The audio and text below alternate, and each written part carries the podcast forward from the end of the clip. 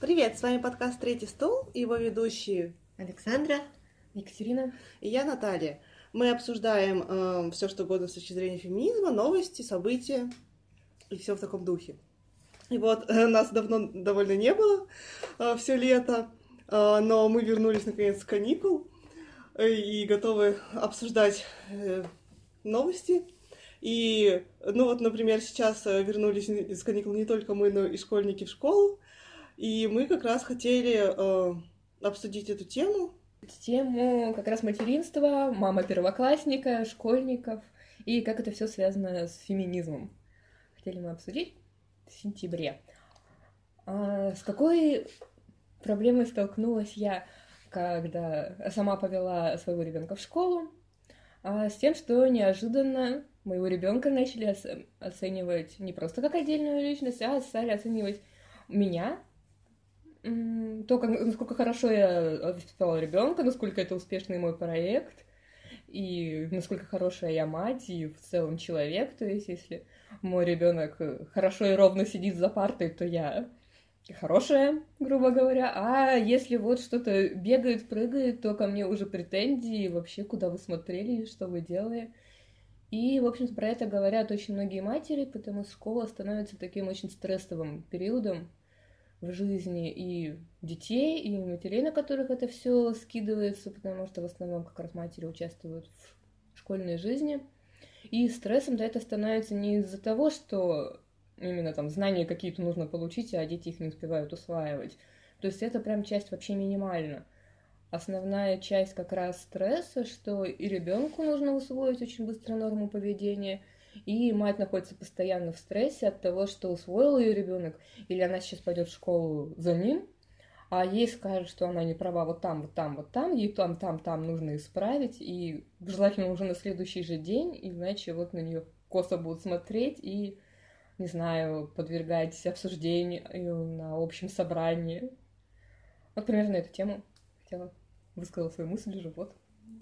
А вот у меня э, вопрос сразу возник, потому что, э, ну, как человек, у которого нет детей, и поэтому я сталкивалась в школе только в качестве ученицы сама, что, ну, в плане того, как со стороны я вижу, у меня ощущение, что обычно матерей начинают оценивать чуть ли не самого, ну, рождения детей, то есть там ребенок во дворе играет, и уже там, типа, вот грязный, какая мать, или вот это вот все. Или это просто меньше ощущается, потому что, не знаю, не так концентрировано. Ну да, со школы прям это прям концентрат всего этого, прям просто а, то есть, потому что оценки много начинается, да, как бы вот этого Не только оценки, даже если в школе не ставят в первом классе оценок, то, ну, постоянно оценивают именно ребенка, потому что каждый раз ты приходишь за ребенком в школу, ну, когда ты первоклассник, и каждый день учительница тебе говорит, что вот там, вот там, вот там. И, ну, зависит от тактичности учителя еще. И что если некоторые прям очень сильно осуждающие могут говорить, что там то не так, это не так, там методики, материнские мнения, как-то, ну, очень сильно это все обесцениваться начинает. Ну, вот, гораздо сильнее. Я бы сказала еще тут такой момент, что поскольку школа, в принципе, является э, таким социальным институтом, э, который ставит э, три вида задач. Это, собственно, учебные, а, непосредственно перенести в головы детей какие-то знания актуальные, необходимые в дальнейшей жизни. А, воспитательные, то есть э, для того, чтобы сделать из детей некоторых приемлемых членов общества и развивающие, о которых мало кто что знает, несмотря на то, что регулярно их прописывают. ну, то есть идея в том, что да, все-таки должна вроде как школа развивать человека как личность, какой-то заложенный потенциал раскрывать. Вот, реальность, конечно, достаточно сложно, но зачастую, как правило, это два таких больших направления. Это э, уче, учебное и воспитательное. Вот что касается именно воспитательной части составляющей, здесь школа действует как вот такой социальный институт, который э, оценивает, насколько конкретный ребенок э, соответствует определенным нормам этого общества, э, насколько он э, формируется в подходящую какую-то единицу будущего этого общества. И через это оценивает в том числе Э, и мать как э, ту, на, на, ну, ту женщину, на которую возлагается во многом, э, вторая часть воспитания этого ребенка, который происходит в семье.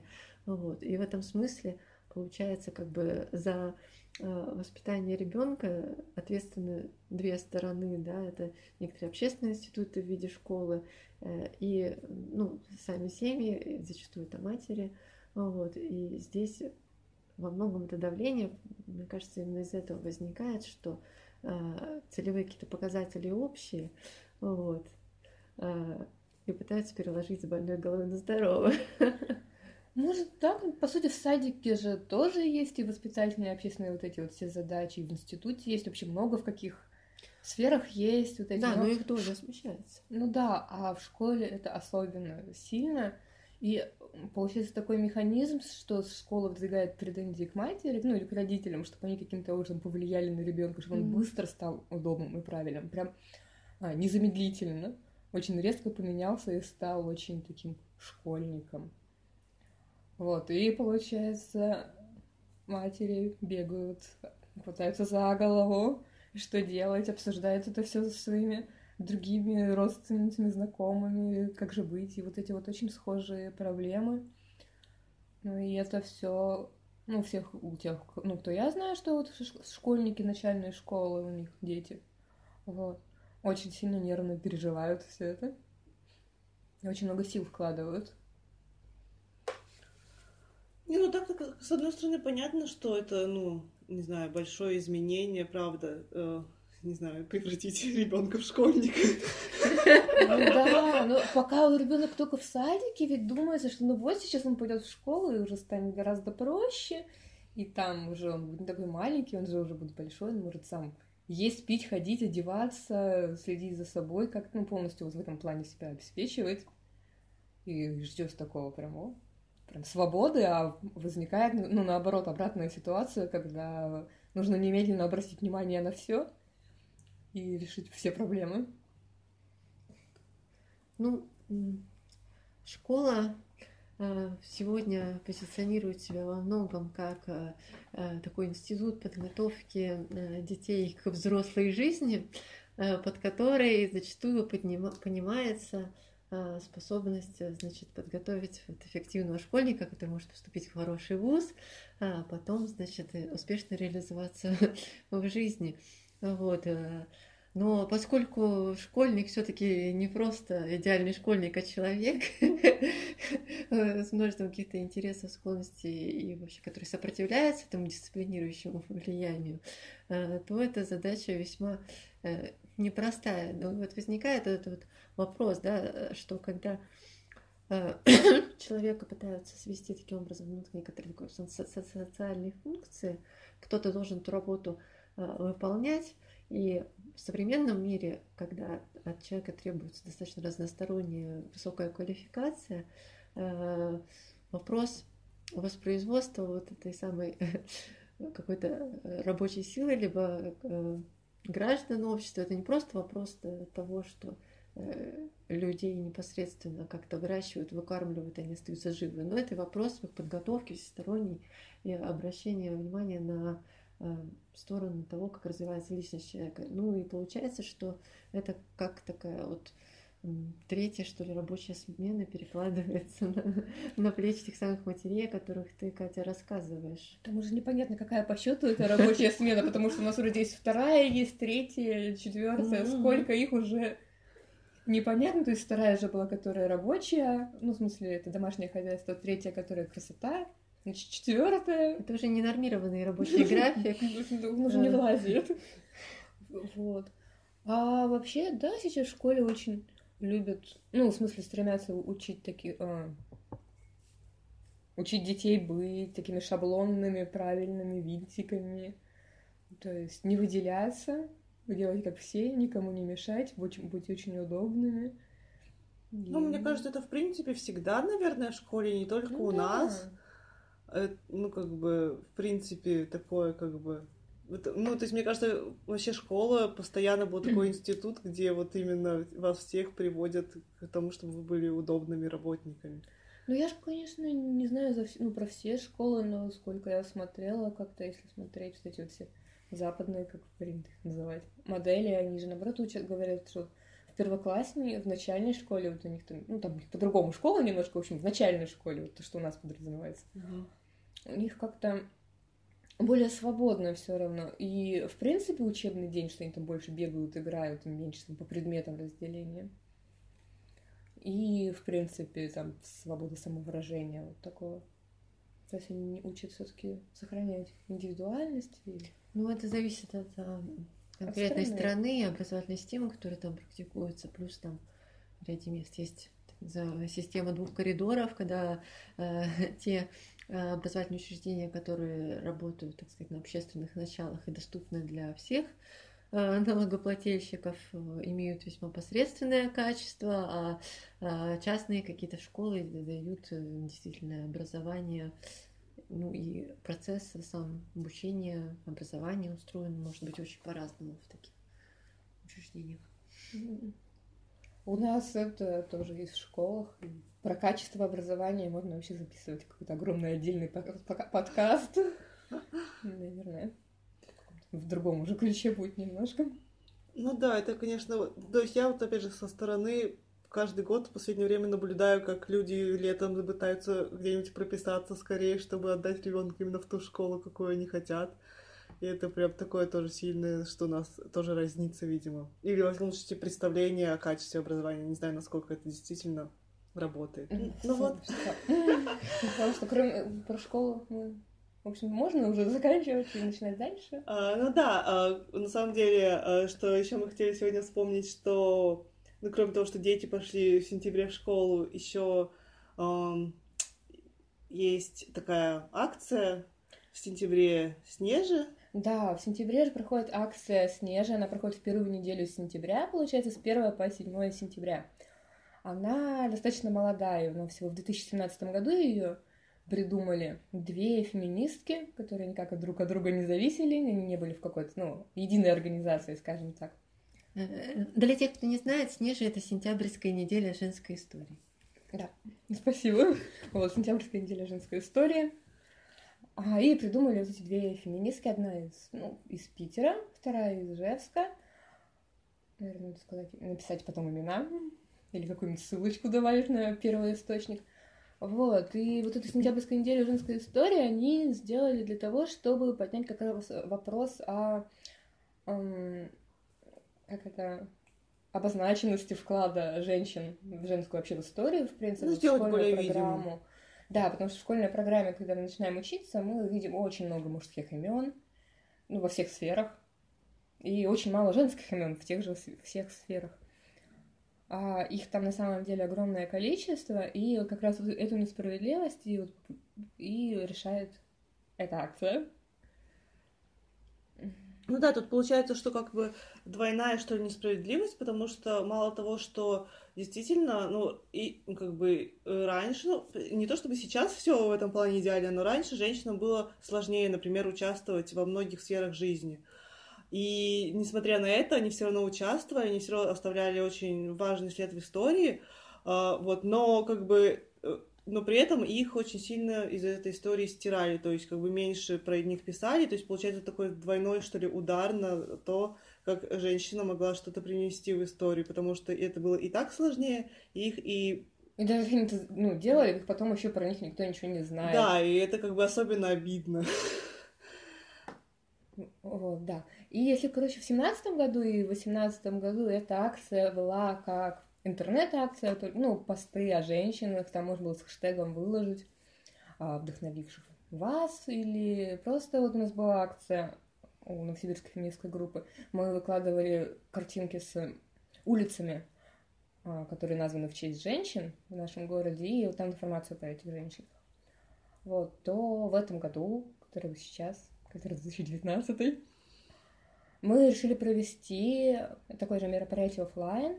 То есть мы собрали открытое такое мероприятие просветительское, мы приглашали всех ну, как слушательниц и пригласили разных известных женщин Новосибирска, чтобы они рассказали о себе и вообще как обстоит в их сфере деятельности ситуация с, ну, гендерная ситуация получается.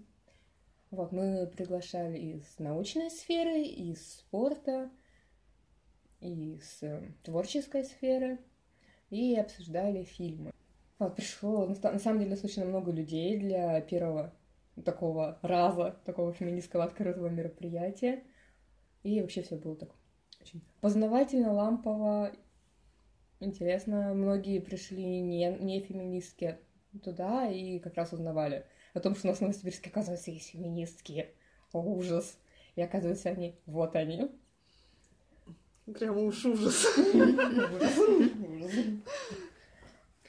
Ужас. Э, Я бы хотела еще сказать, что вот э, тема женской истории, она шире все-таки, чем даже история отдельных женщин, которые внесли свой вклад в общечеловеческую историю. А, И пока что это не особо поднимается тема широко а, даже на снежах, но мне кажется очень важным то, что а, мы во многом, когда изучаем ту же историю, а, мы не только не, встречаем вот многих имен женских, да, которые что, что сделали, что внесли, но мы, в принципе, не оставляем какого-то целостного представления о том, как развивалась история женщин, в принципе, как социальной группы, э, как менялось положение юридическое, хозяйственное, образовательное. То есть какие-то есть моменты, эпизоды, где мы говорим там про суфражисток, про какие-то а, моменты, связанные с э, индустриализацией, изменением положения женщин в обществе э, соответствующим. А, Вот. Но это очень фрагментарно, это очень, скажем так, где-то на обочине, э, но вот именно какого-то вот такого единого подхода к э, истории женщин очень редко можно услышать вот артикулированно в общественном пространстве, в э, программе в школьной. Ну, то есть специально не интересоваться, это такая тема, где, мне кажется, еще очень много может быть сделано на будущее.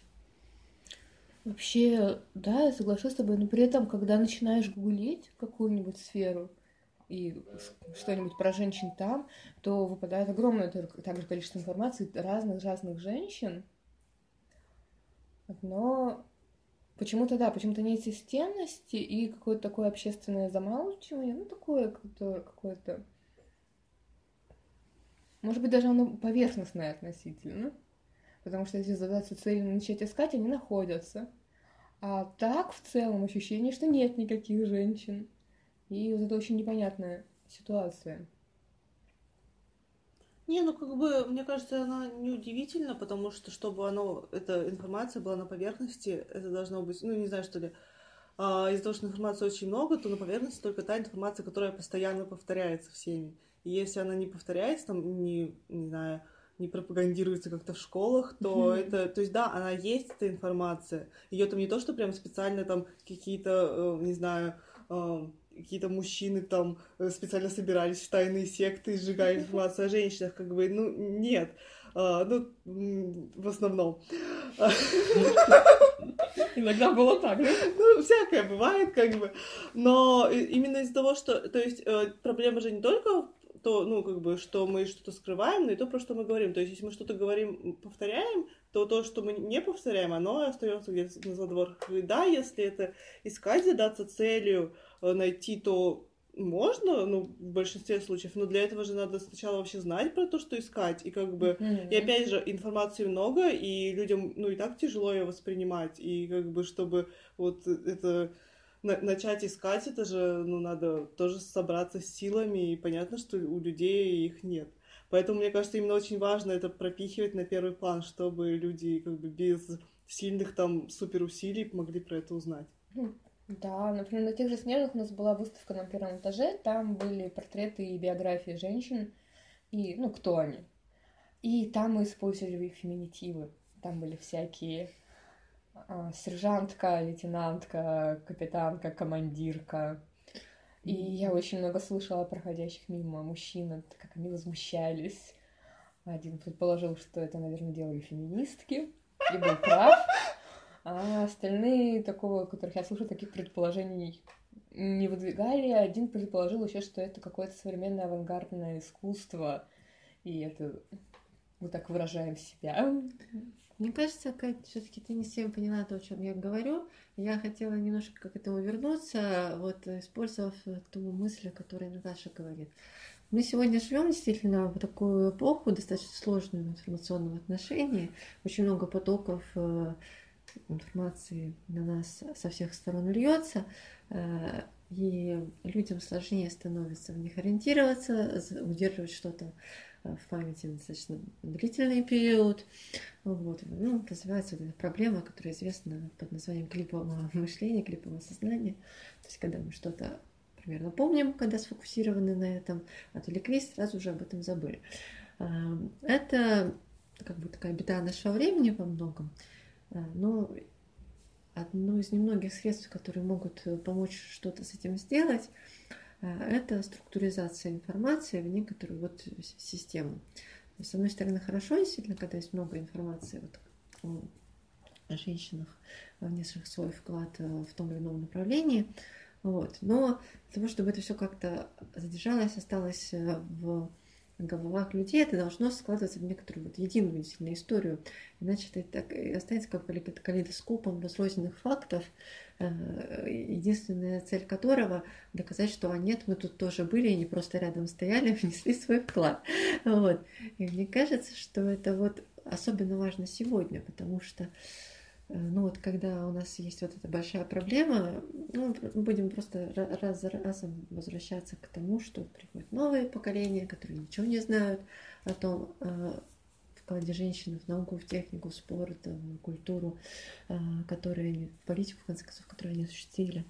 Вот, и будут распространять какие-то вот, не знаю, мемные копии-пасты на тему там женщин, которые там живут свою жизнь, э, э, используя девайсы, придуманные мужчинами кругом, да, вот это всем известно, хотя, хотя там половина этих девайсов реально женщинами было придумано. Э, но не суть. Суть в том, что то есть это действительно важно как бы собирать вот эту информацию, но, но не менее важно ее как-то структурировать и построить действительно какую-то женскую историю, да, то, что сейчас делают те же э, зарубежные наши сестрицы, да, э, когда, когда вот вот эта her да, складывается, вот эта история женщин, в принципе, на протяжении истории в разных культурах, сложная, как некоторый единый такой э, повествование. Вот. Мне кажется, что во многом э, в России э, не хватает чего-то подобного вот в таком широком пространстве вот. Я надеюсь, что увидите в ближайшие годы.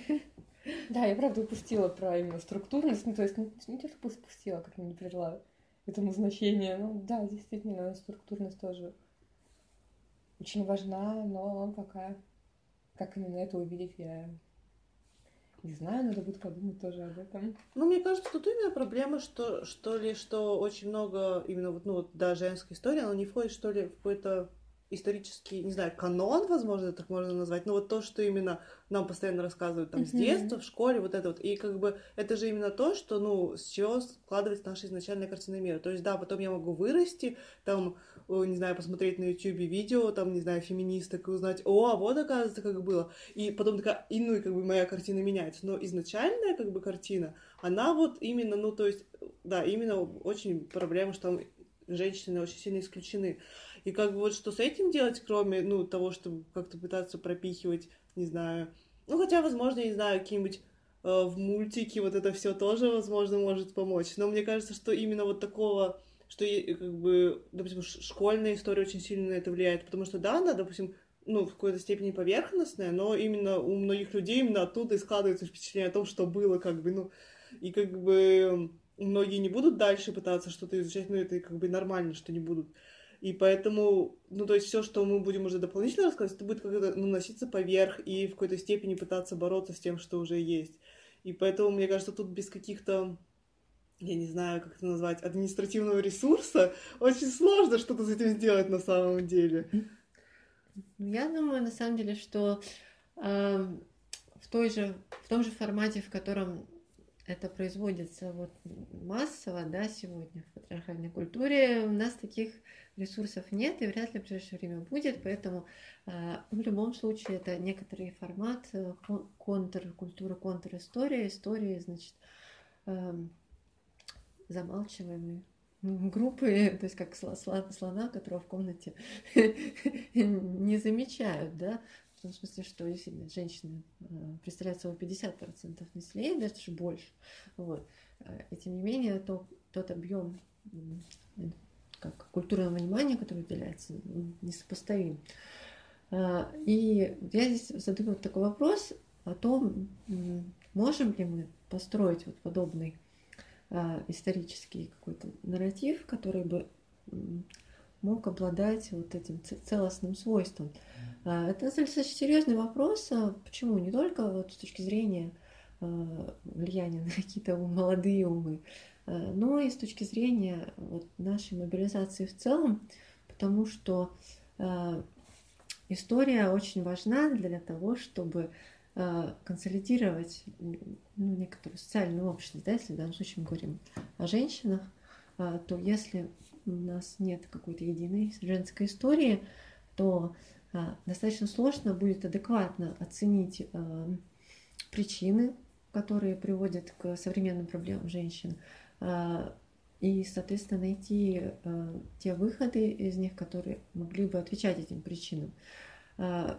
История крайне важна с точки зрения того, чтобы мобилизовать вот какие-то социальные группы на борьбу, да, если мы говорим о борьбе женщин за свои интересы, э, за, э, за свои права, свое место в обществе, то единая история, она необходима в этом плане как воздух, она показывает, она показывает, э, она прокидывает эту самую нить между нашими проматерями, которые жили в ужасающих условиях, между современными женщинами, да, в их противоречивом положении сегодняшнего дня, и между теми, кто придет после нас. И, на мой взгляд, поэтому эта тема, она крайне актуальна.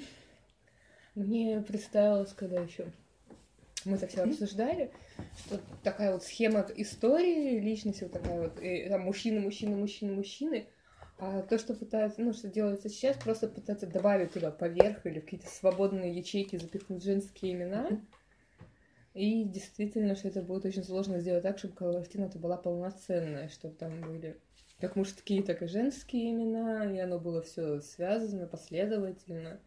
И это сделало бы более понятным вообще историю нашего мира, что, как, когда происходило. Действительно, нужно или...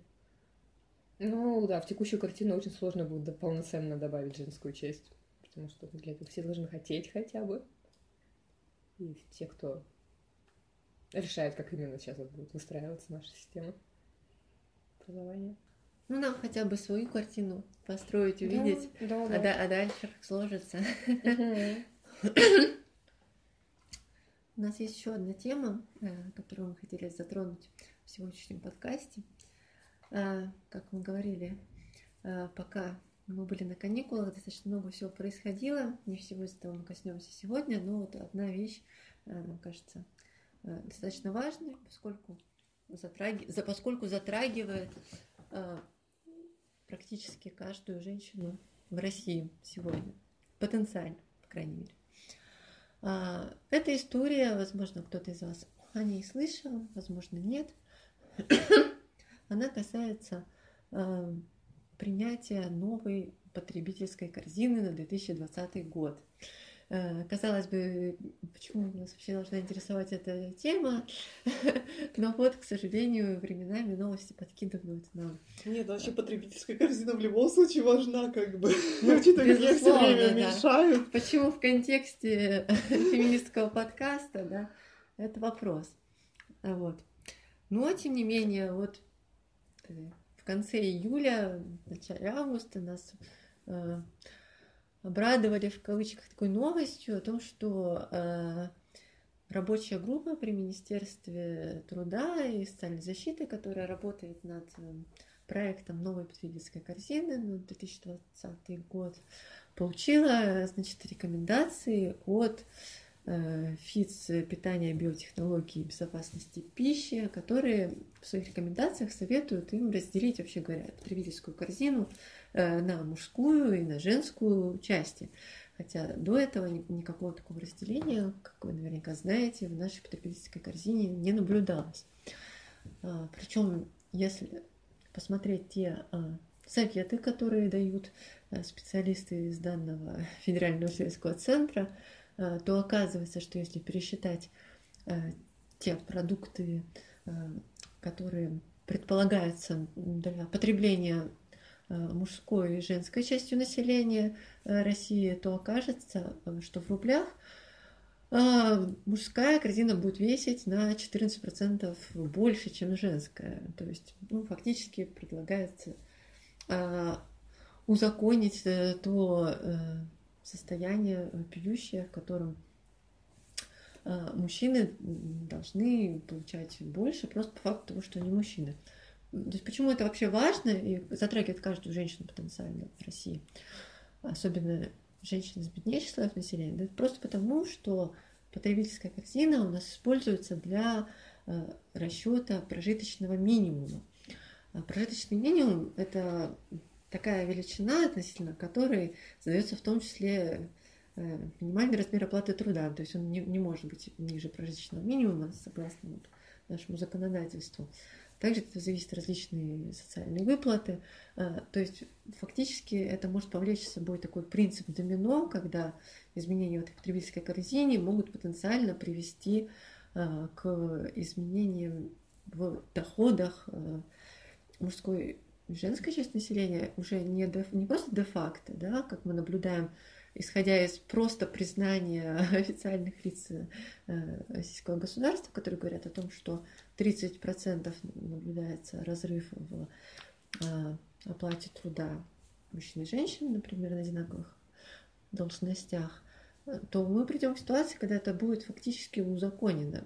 И это при том, что и трудовой кодекс напрямую запрещает э, дискриминацию трудовую, Э, и в Конституции также у нас э, постулируется равенство мужчин и женщин. То есть очевидные, э, совершенно нарушающие закон последствия могут последовать в том случае, если Министерство труда и соцзащиты, а именно рабочий комитет, который работает по утверждению данной потребительской корзины, примет эти рекомендации, да, вот.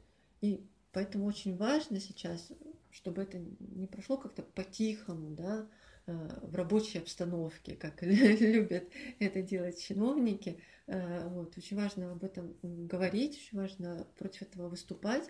Э, вот мы, в частности, в РФОАНА, организации феминистской всероссийской, создали петицию на Change.org да, против того, чтобы допустить сокращение потребительской корзины женщин в России – вот, всячески призываем ее подписывать, участвовать в различных мероприятиях, э, которые будут посвящены теме выступления против данной инициативы и бороться за равенство в мужчин и женщин. Ну да, вот на самом деле понятно, что меня тоже очень э, возмутил, возмутило, когда я прочитала эту новость, потому что, ну, то есть, э, ты правильно все сказала про то, что это фактически узаконит и даст ну, где возможно дискриминировать уже, вот считай, по закону, но еще, мне кажется, проблема не только, что это юридическую силу дает, но и именно, что это будет укреплять это отношение, против которого мы пытаемся бороться, про то, что, ну, мужчина должен зарабатывать больше, потому что ему там надо больше, потому что он мужчина, и как бы, ну, то есть, и мне кажется, это такой замкнутый круг, то есть, что мы принимаем эту потребительскую корзину, ну, и плюс все сопутствующее, потому что мы считаем, что мужчине надо больше есть, больше, больше всего, больше зарабатывать, но при этом закон, который существует, он будет укреплять это отношение, потому что этим законом мы как бы, ну, легитимизируем это отношение. Ну, то есть и получается, что будет еще сложнее из него выбраться. И это тоже очень сильно пугает, поэтому, конечно, мне кажется, очень важно именно именно очень важно, что при появлении этой новости, чтобы была ну, реакция людей, что это не, неправильно, и что не то, что всем такие, ну да, норма, что такого-то. И вот. И, ну, на самом деле, меня в этом плане, ну, не то, чтобы прям сильно порадовало, но какой-то оптимизм внушило, что я видела довольно много новостей про это, именно с сопутствующим, типа, вот комментарии феминисток, как они недовольны, и ты такой, ну, хоть что-то. Ну, тут двояко, на самом деле. Когда э, СМИ массовые пишут пару феминисток, которые недовольны, это на широкую публику может оказывать э, не совсем то же самое влияние, которое оно оказывает на самих феминисток. Ну да, но мне кажется, что тут вообще важно, что ли, э, вот этот момент, что существует какой-то, не знаю, противовес, что вот э, если что что-то происходит, и люди такие думают, а что же скажут феминистки, они же наверняка будут говниться на это, и типа уже такое какое-то, ну что хоть как, что не то, что все, все общество такое в едином порыве, и все, все согласны, а что есть какое-то, ну не знаю, своего рода оппозиция этому, что даже если мы относимся к ней не очень, потому что какие-то непонятные феминистки, все равно это есть, это какая-то часть общества, чье существование признается, ну и мне кажется, это очень важно, как mm. бы. Э, и даже если то есть в этих новостях, которые я читала, это было довольно нейтрально, что ли, подано. Не то, что там какие-то ужасные феминистки возмущаются, ну, в mm-hmm. то, что я видела. Но мне кажется, и тут такая штука, что даже само упоминание, то есть даст людям возможность, ну, узнать, что вот феминистки есть, они недовольны, и шанс заинтересоваться этим, потому что, мне кажется, это, ну, очень важно, что предоставление какой-то платформы. Вот. Я тоже могу присоединиться, что я очень сильно негодовала, когда услышала эту новость, и просто это было возмутительно. А смысл-то в том, что это будет огромный шаг назад, если мы представим, что эту корзину, в общем-то, примут этот закон. Это настолько сделает, э, усилит гендерное неравенство в России, что, скорее всего, она опустится на какое-нибудь суперпоследнее там место по вот этому индексу, который есть, потому что такого я даже посмотрела нет ни в одной стране мира вообще еще. Вот никто так, вот такая идея не пришла никому. То есть какие у нас В Казахстане есть? разве нет разделения корзины? Нет, может я быть, я плохо гугли... может быть, я плохо гуглила, но я вот где mm-hmm. я смотрела, что оно нет вообще нигде. Такой, такой, такая идея пришла в нашем первой, но можно погуглить еще раз, как раз вот повод всем зайти mm-hmm. посмотреть, заинтересоваться, да. Ну да, это как гром среди ясного неба, действительно. То есть а, кто-то пришел, сказал, а почему бы и нет, вот. И здесь действительно не должно просто пройти незамеченным, потому что любой человек в здравом э, разуме, да, который э, адекватно способен оценивать последствия подобных решений, понимает, да, и, и насколько это решение будет идти и против э, всего текущего законодательства, насколько это повлияет на социальные взаимоотношения в нашем обществе, насколько действительно будет большой откат назад и удар по Э, женщинам, в том числе беднейшим женщинам. И здесь очень важно вот, э, такие вещи не пропускать, вот, вовремя отслеживать, вовремя э, пресекать. Да, это будет, это будет действительно официальное решение платить женщинам меньше. Абсолютно официально, законно, вот у нас так принято, потому что вот женщины же не едят, они едят только лист салата и маленький йогурт. А мужчина, конечно, он ест там все, я не уверена, что лист салата входит в потребительскую корзину. Это прям какое-то роскошество. Один лист входит, я не знаю. Один лист в год. Ну, может быть. А, нет, там же входят овощи. А лист салата это овощи. Там же любые какие-то. Да, мне кажется, там какие-то определенные овощи, нет? Вот. Определенные там и картошка указана. А. Ну, есть вообще как бы зеленые овощи, да, но есть некоторые продукты значимые, которые указаны отдельно. Ну, то есть и рыба, там яйца, мясо отдельно идут. Вот, и картошка точно отдельно идет. Ну да, я тоже помню, что там очень много всего идет отдельно. Я не помню, нет ли там какого-то раздела просто овощи или там зелень. Или там что-нибудь еще такое. Фрукты. Вот как сладкое. Когда я, в общем, распространяла эту петицию по разным платформам, э, достаточно ну, регулярно появлялись люди, которые э, писали что-то в духе того, что вот зачем вы делаете петицию значит, на Change.org, он не имеет юридической силы. Вот. А, я бы на это ответила следующее, а, что да, действительно, юридической силы Change.org не имеет подписи на нем, но никто не ставит своей целью какой-то петиции заменить э, э, существующее положение вещей. Это просто элемент в общей кампании. Э, надеюсь, что у нас хватит организованности для того, чтобы провести в том числе публичные мероприятия и привлечь внимание СМИ к этой проблеме. То есть ряд публикаций изначально вышел, да, но пока как протест да, против этого как-то не особо освещен. Вот. Ну, когда, так сказать, вот все это будет развернуто, а, то есть это, это некоторый элемент общей кампании. Вопрос того, чтобы донести до более широких слоев населения информацию о том, что, во-первых, такая проблема есть, во-вторых, кто за нее отвечает, да, конкретно, конкретный комитет, конкретные люди, а, вот, а, конкретные требования, да, и оценить хотя бы предварительно некоторую базу людей, которые способны мобилизоваться против этого, понять, насколько вот отклик внутри самого общества здесь есть широкий а, против вот подобных безумных инициатив.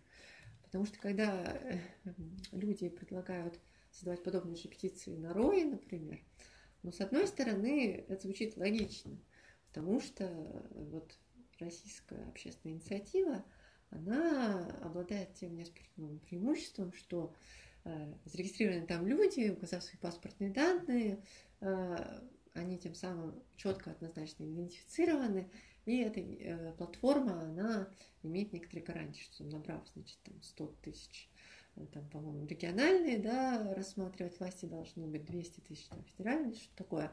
Ну, вот. Но есть большая проблема в том, что все-таки РОИ это всего порядка 4 миллионов человек. То есть это в нашей там 168 миллионной стране это капля в море. Вот. Плюс, эм, ну, ну, раз сложнее набрать этих людей. Во-вторых, а, как бы эта логика сама по себе изначально порочная. Она предполагает, что какой-то петиции можно что-то взять и изменить, да, вот. В то время как в действительности что-то ну, меняют какие-то вот комплексные а, кампании общественно-политические. Вот. И на одну петицию уповать в любом случае не стоит. Будь она на Рое, будь она на Чинджорге, да хоть, хоть на Лазе какого-нибудь. Не суть важно. Важно здесь только э, то, чтобы ну, использовать как некоторый инструмент в руках тех, кто эту компанию ведет. Не, ну да, мне кажется, тут надо понимать, что все эти петиции это не про то, что мы сейчас проголосуем и просто, я не знаю, президент такой, ой, ну раз вы проголосовали, все, я, короче, сделаю все, что вы хотели. И, ну, понятно, что дело не в этом. Вот, что это скорее именно, ну, про то, что мы до этого говорили, что очень важно показать, что есть какое-то противодействие это, и петиция во многом именно про то, чтобы ну, показать какое-то общественное отношение к этому, потому что это все равно влияет на то, ну, на какие-то решения, которые принимаются. Потому что если люди совсем все равно, то все таки а, ну, ок, принимаем. Если как бы есть какое-то э, противодействие, то есть шанс, что там еще что-то пересмотрят, еще что-то подумают. Mm-hmm. А, вот. И как бы и в том числе, даже в плане, да, именно организации, мобилизации людей, потому что, конечно, мы можем просто распространять что-то новость, типа, о, ужас, посмотрите, и да, там наши подруги прочитают, подумают, да, о, ужас, но как бы это, ну, и, возможно, если потом я через месяц позову их на пикет, например, по поводу этого, они, э, часть из них такие, ну да, но мне кажется, что петиция, она мало того, что именно дает информационную, ну, распространение, что люди, ну, почитают тоже про это, ну, плюс они еще и вы, выскажут свою поддержку. Ну, то есть, ну, вот да, как ты правильно говорила про мобилизацию. То есть, мне кажется, что это, ну, э, именно, что это именно и распространение информации, и сразу же не только распространение, но и какой-то сразу же показывается реакция людей, общества на эту информацию, и это прям важно. Ну да, опять же, те люди, которые подписывают эти петиции, они потом получают обновления по ним. И если, например, какие-то массовые мероприятия будут проводиться, да, можно через этот механизм обновлений э, использовать как мобилизующий, опять же, инструмент. Вот.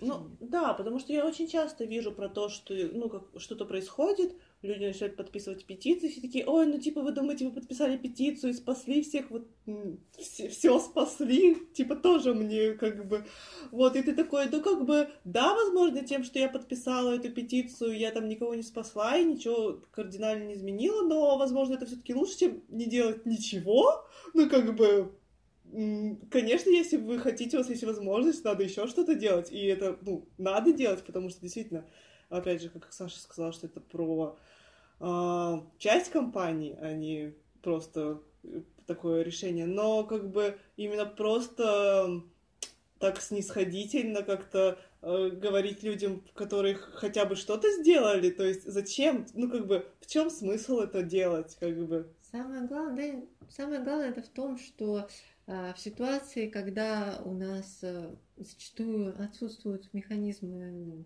нормальной обратной связи между обществом и властью, э, таковыми механизмами порой становятся какие-то неожиданные совершенно каналы. вот. Э, и в этом плане, как бы, почему бы не использовать вот эм, то, что есть, да? Вот. Понятно, что если бы у нас была какая-то альтернатива адекватная, ну, не рой, а что-то действительно, скажем так, возможность достучаться, мы бы использовали это. И возможно, что вы, наши дорогие слушатели, слушательницы, э, сможете нам что-то еще посоветовать на эту тему. Э, вот, что могло бы помочь э, в дальнейшем. Вот. Чем черт не шутит, все-таки надеюсь, использовать в том числе и нашу аудиторию для того, чтобы э, подстегивать вот наше феминистское движение в тех местах, которые могут быть неочевидны нам самим. Вот. Да, с петициями еще есть такой плюс, что очень, ну, просто для человека его подписать, особенно на Чашон, на Джорги, там, не надо никакой долгой сложной регистрации, раз подписала. Очень быстро. Это, ну, действительно, это часть только всей работы, часть выражения своего мнения. Не значит, что что-то будет только она решать, но и она тоже.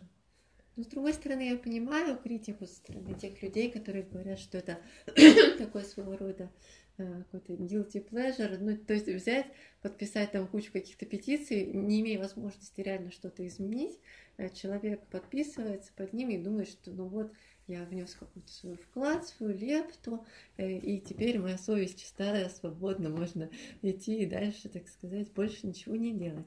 И в этом плане, конечно, это, ну, может быть таким деструктивным, ну, как не деструктивной, но такой моделью поведения, аполитизирующий, может быть, то есть как псевдополитизирующий, не знаю, как сказать. Вот. Но мне кажется, все-таки здесь все не так однозначно. Ну, не знаю, мне кажется, если кто-то хотела сделать больше, больше-то она сделает. А если вот как раз хотела ничего не делать, и вот, а тут, ну, ну, петиция, ну ладно, как бы такой тот вклад, который она может сделать, вообще не собирается. Мне кажется, это наоборот. Ну... И опять же, ты собираешь петицию, видишь, что там их там уже 200 тысяч как раз подписалось, ты понимаешь, что ну да, вон народ, оказывается, очень даже поддерживает и негодует. И, и даже вот те, кто в этом вот как это, рабочая группа по принятию вот эту корзину увидит, что там люди тысячами уже подписывают петицию, они как-то тоже задумываются, что типа, может, не стоит, потом что-нибудь начнется, какой-нибудь там, а так мы сейчас скажем, что ничего мы не хотели, что мы шутили, до свидания. Нормально будет все. Все.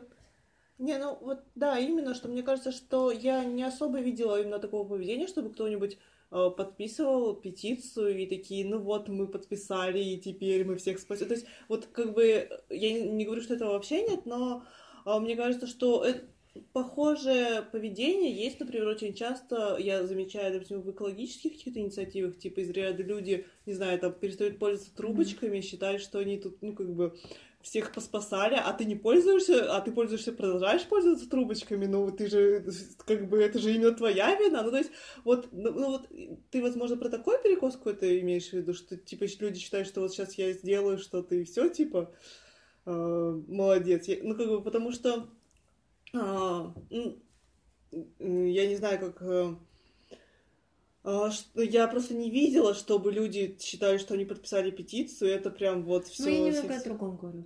Я, я говорю возможно, о том, не поняла. что это может становиться формой такой сублимации политической потребности. А, ну, мне кажется, что да, она полностью становится формой сублимации, когда ты не можешь делать ничего другого.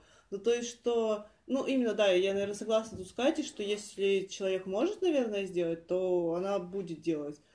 А, Мгм. То есть, ну, э, мне сложно представить такую ситуацию, что кто-нибудь э, думал, ну вот я сейчас сделаю, а нет, лучше я просто петицию подпишу. Типа, такая зачем? Ну да, ты права. И Да, так, когда собиралась писать статью, сделать книгу, там, картину, арт- арт-проект и пикет 52 должны А тут петицию, а ну ладно. И есть еще один плюс, на самом деле, интересный у этих петиций, который не всегда очевиден так э, с первого взгляда, а, который заключается в том, что они позволяют отслеживать динамику каких-то общественных кампаний а, проще, чем если ты пытаешься это нагуглить по новостям. Потому что новости, они прокатываются шквалом, некоторым временным срезом, и потом очень сложно разобраться в хронологическом порядке, э, что актуально, что не очень, где, откуда ноги растут, еще что-то такое. А тут как бы вся компания у тебя как на ладони в диахроническом таком разрезе, э, и ты можешь посмотреть, э, например, чем, чем все кончилось или ничем не кончилось, если это действительно так.